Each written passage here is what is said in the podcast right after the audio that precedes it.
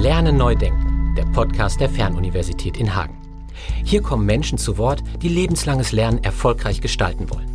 Rektorin Ada Pellert spricht mit Bildungsexpertinnen und Experten, Forschenden und Menschen, die Impulse geben.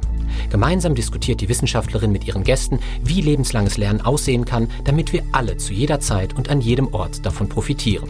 Wir sind ja gerade als Fernuniversität eine Hochschule, die Offenheit signalisiert, aber es reicht nicht nur die offene Tür. Gesellschaftliche Transformationsprozesse kriegen wir nicht hin ohne Kompetenzentwicklung. Also das ist sicher ein, eine ganz wichtige Voraussetzung, äh, auch für dieses lebensbegleitende Lernen, ja, weil das werde ich nicht ein Leben lang machen, wenn ich nicht das Gefühl habe, es tut mir auch gut. Die aktuelle Staffel von Lernen neu denken startet mit einer Gesprächsreihe, in der Bildungspolitikerinnen und Politiker verschiedener Parteien des Deutschen Bundestags zu Wort kommen. Ab dem 19. August überall da, wo es Podcasts gibt.